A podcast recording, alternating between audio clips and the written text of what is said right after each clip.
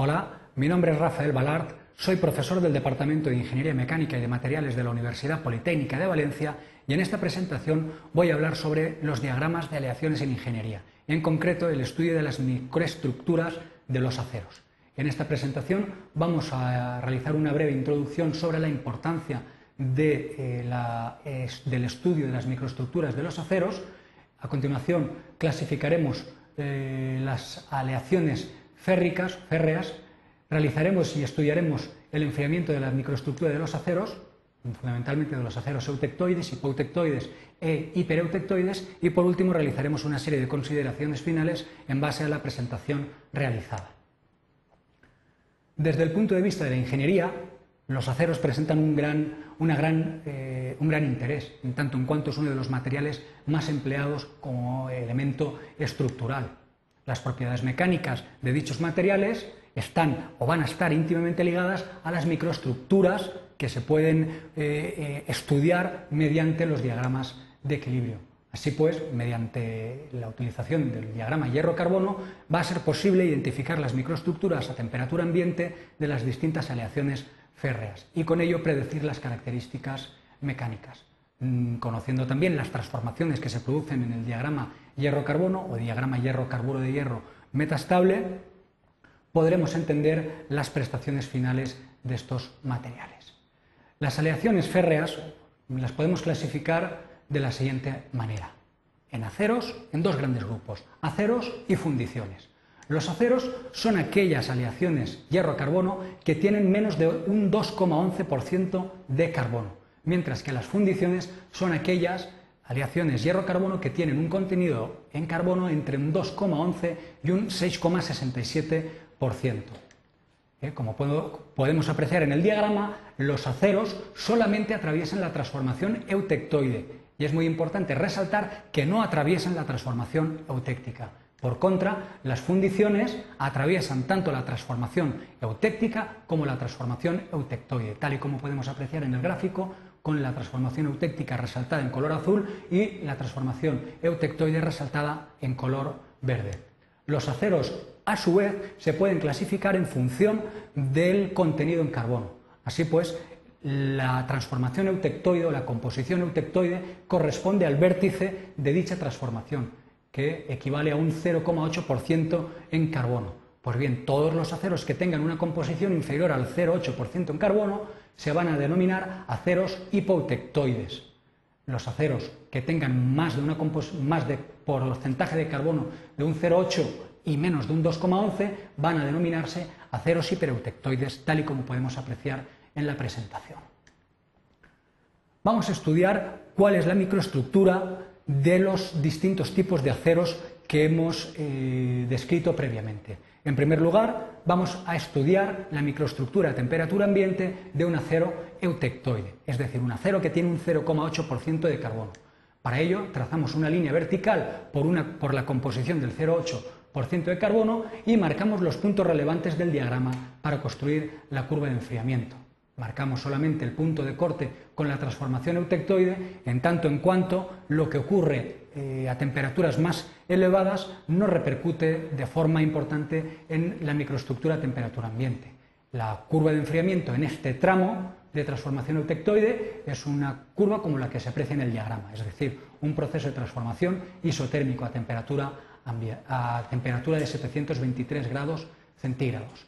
Si ahora en el diagrama marcamos distintos puntos designados como P1 y P2 y los trasladamos a la correspondiente curva de enfriamiento, podemos identificar claramente que en el punto P1 el sistema estará formado por una solución sólida gamma, ¿eh? una solución sólida de, de, hierro gamma con determinada cantidad de carbono, 0,8%, y en el punto P2, al producirse la transformación eutectoide, que indica que cuando se alcanza dicha temperatura de 723 grados, todo lo que exista de solución sólida gamma va a transformarse en perlita con estructura laminar. Veremos claramente que en el punto 2 la microestructura va a estar formada 100% eh, por una estructura eutectoide, es decir, láminas, granos de láminas alternas de ferrita y de cementita. Veamos con un poco más de detalle qué ocurre a lo largo de este proceso isotérmico.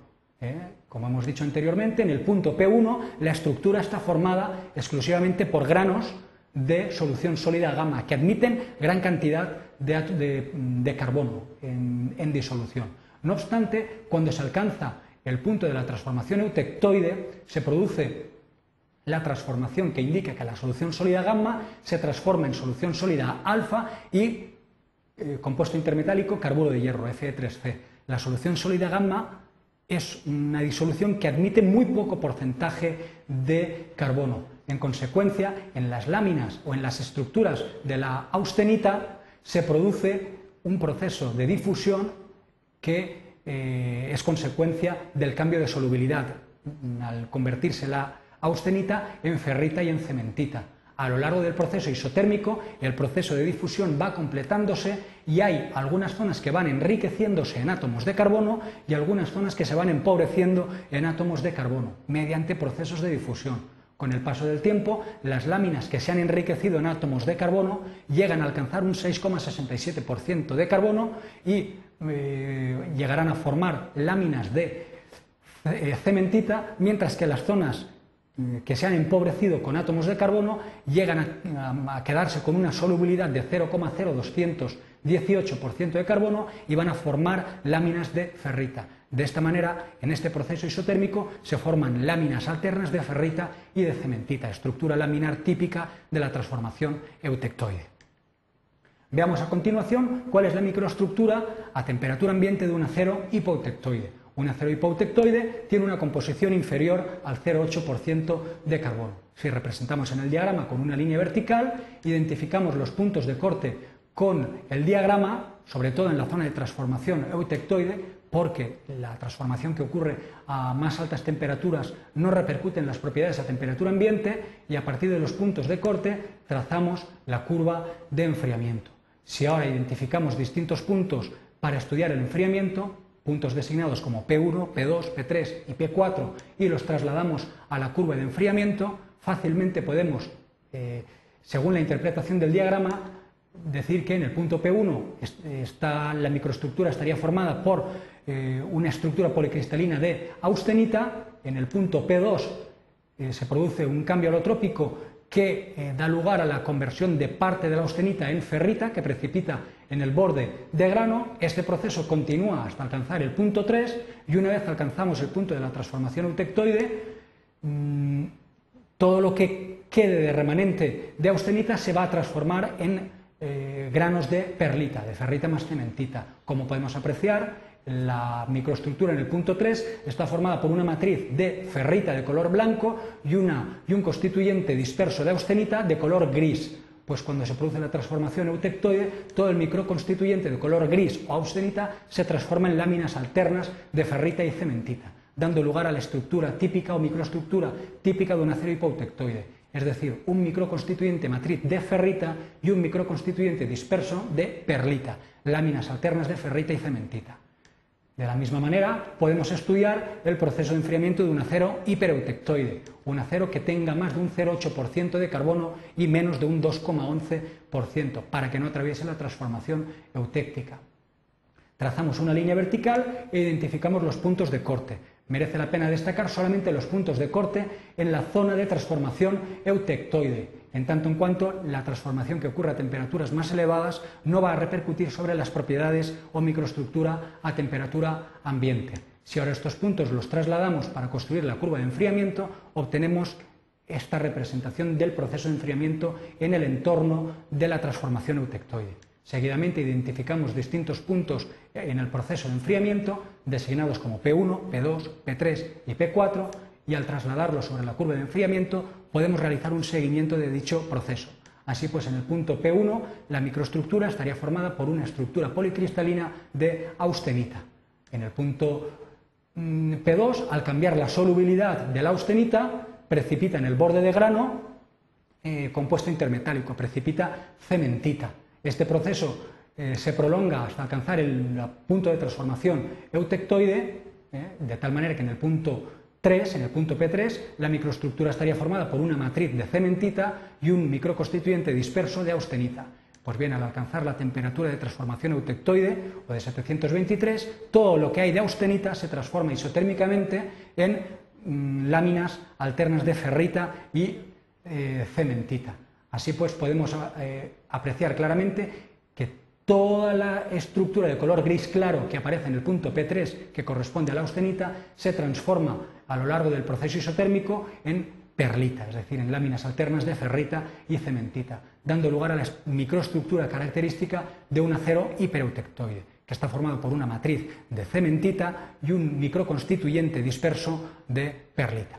Las consideraciones finales que podemos realizar son las siguientes. Los aceros eutectoides están formados por una estructura 100% laminar de perlita. Ello va a conferir muy buenas propiedades mecánicas a los aceros con un 0,8% de carbono. Los aceros hipoutectoides van a estar formados por una matriz de ferrita, que es un microconstituyente relativamente blando, y un microconstituyente disperso de perlita o estructura laminar de ferrita y cementita. El hecho de que la matriz sea un material o un microconstituyente relativamente dúctil va a conferir unas buenas propiedades mecánicas de ductilidad y al mismo tiempo de resistencia al material. Por último, los aceros hipereutectoides están formados por una matriz de cementita, un compuesto intermetálico de alta fragilidad, y un componente disperso de perlita. Globalmente, los aceros hipereutectoides, al tener una matriz frágil, van a tener unas propiedades resistentes y de elevada dureza, pero al mismo tiempo de elevada fragilidad. Muchas gracias por su atención.